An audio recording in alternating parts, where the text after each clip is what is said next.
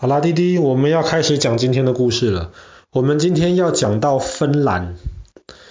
芬兰其实我们很容易觉得那是一个很冷的一个地方，那是那里也是一个有很多那种高高的、直直的那种绿色松树的地方。芬兰也是一个有很多驯鹿的地方。那其实芬兰也是一个有很多湖泊的地方。其实芬兰很漂亮，但是因为芬兰的人口不多，所以其实在整个国际社会上面，这不是一个特别受到大家关注的地方。但是芬兰最北边有一大片区域叫做拉普兰，拉普兰这个区域呢，其实跟你还有哥哥都有直接的关系。为什么呢？因为拉普兰被认为是圣诞老人的家乡。圣诞老人，虽然我们现在才在七月中，离圣诞节还有很长的一段路要走，但是你跟哥哥都非常喜欢圣诞老公公，因为你们想到圣诞老公公的时候，就会觉得圣诞老公公会带礼物来给你们。那么其实圣诞节。本来是没有圣诞老公公的，但是传说在很久很久以前，有一个人叫做圣尼古拉，他是一个天主教的一个圣人。这个圣尼古拉呢，有一次他就听到了周围有一个家庭有三个女儿，这个家庭很穷很穷。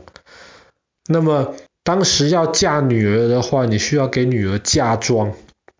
就是要给女儿一点那种有价值的一些东西，让女儿能够嫁出去。那么他们家太穷了，给不起嫁妆，女儿嫁不出去。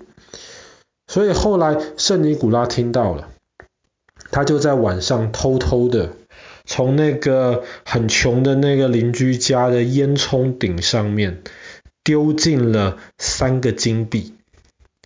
结果，当第二天早上那个很穷的那一家人起床了之后，他们发现啊，我们家里面竟然多出了三个金币，正好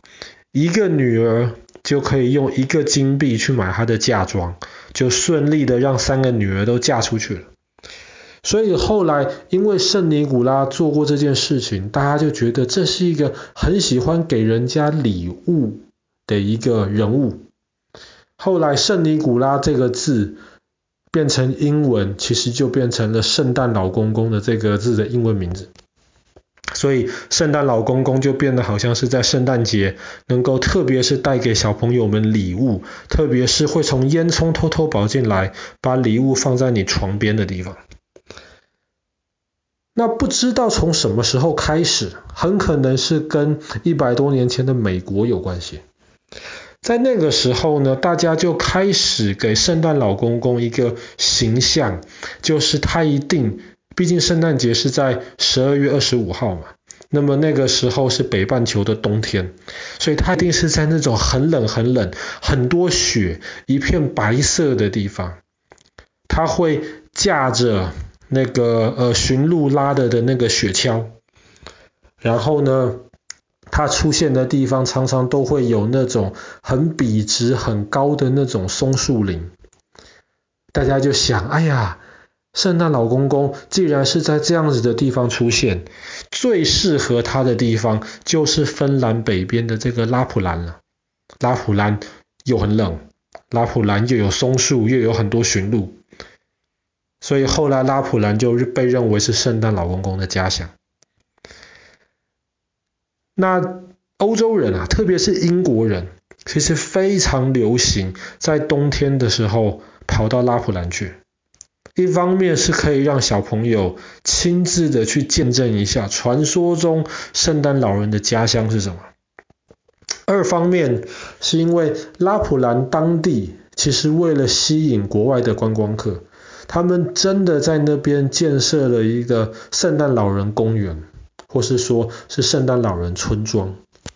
那么在那边呢，你可以看到圣诞老公公的办公室。他除了有办公室之外，他还有工作时间哦。你要在他的工作时间的时候呢，你去到那边，你就可以见到，你就可以在不是圣诞节的时候见到圣诞老公公了。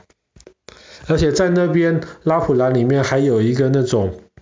圣诞老公公的雪橇博物馆，那么你可以去看，哇，圣诞老人每年在那一天晚上需要跑到全世界这么多不同的地方，他的雪橇一定要非常非常的厉害。那么在公公的雪橇。那在那边，其实你如果没有办法直接看到圣诞老公公，或许因为圣诞老公公正好出去送礼物了，或许正好不是在他工作的时间，那么你也可以在拉普兰那边，你可以写信给圣诞老公公，在那边圣诞老公公会回你的信哦，你有希望你可以告诉他，然后他就会回答你。那听起来特别对于小朋友而言，这是一个很吸引人、很梦幻的一个地方，一个圣诞老公公的一个主题公园。所以拉普兰这个地方就吸引很多的观光客，特别是在冬天的时候去。当然，在那边除了有这个圣诞老人的主题公园之外，拉普兰本身是一个非常漂亮的地方，人很少，地方非常大，非常的空旷。真的是有那种我们完全满足我们对芬兰的的全部的幻想，在那边同样跟我们前几天讲到那个挪威的北角一样，在那边也可以很容易的看到极光。其实有人统计啊，在每年的十月到四月，大概这半年的时间当中，至少有一百五十天的时间，你是可以看到极光的。那么在那边呢，你也可以看到那种太阳不会升起来的晚上。其实，在圣诞老人的公园里面，那里的地板上面就有画一条白色的线，那条线就是北极圈的边界。所以在那边，你可以很容易的跨过那条线，你就进到了北极圈里面了。所以那边是非常北边的地方，非常寒冷的地方。那么在那里呢，除了有圣诞老人的主题公园之外，那里还有一个很有名的一个皇宫。说是皇宫，其实它更像是一个旅馆。只是这个旅馆很特别，它每年都需要重新建造起来，因为它就是一个用冰块做的的一个皇宫。那么在这个皇宫里面，全部你看到的东西都是冰做的，包括这个建筑物本身，包括你在里面坐下来吃饭的那个椅子、那个桌子，以及你躺在床上睡觉的那个床。当然，你不会直接坐在冰块上面，上面其实都会铺着厚厚的驯鹿的皮毛，所以其实在里面很舒服。但是它就是每年大概秋天开始的时候，天气变冷了，它就要开始把这个建筑物重新建造出来，能够顺利的度过这个冬天。到明年春天快要夏天的时候，基本上就会融化掉，没有办法使用。那么这个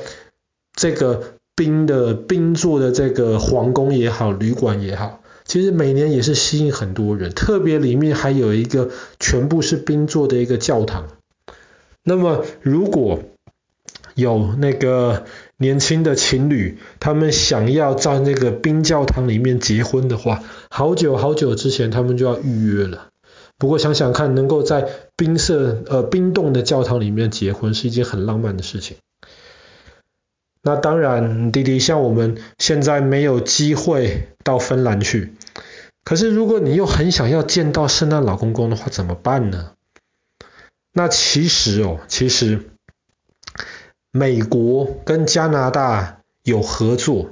美国跟加拿大的军队，他们在网络上面有一个追踪圣诞老公公现在在哪里的一个网站，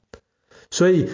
你如果到那个网站上面去的话，你就可以看到现在圣诞老公公在全世界的哪一个位置。那特别每年十二月二十五号。他他特别忙的时候，那么其实你可以上去追踪圣诞老公公，诶，他现在送礼物送到什么地方啦？诶，会不会有机会他会在我们附近？那是是不是代表他很快就要把礼物送到我们家啦？所以，即便我们没有办法真的到芬兰这边去，那弟弟也可以透过现在网络的力量，能够上网跟圣诞老公公，也不能说接触吧，但是至少对他有更多的认识。那当然，如果你想的话呢，你也可以写信给圣诞老公公。那并不是每一个国家你寄信都会寄到芬兰拉普兰这个圣诞老公公的办公室里面。但是其实全世界有很多国家，那么他们的那个邮局里面都会有一些人，他们会听圣诞老公公的话。那即便圣诞老公公并不本身在那个地方，可是你写信寄到要寄给圣诞老人的时候呢，邮局里面其实都会有人回信的，所以就那样子，你也可以收到圣诞老人的回信。那搞不好你现在就可以想一下，今年圣诞节的时候你想收到什么样的礼物，那么你可以写信先让他知道。好啦，那么我们今天的故事就讲到这边。芬兰最北边的一块区域，也是圣诞老人的家乡——拉普兰。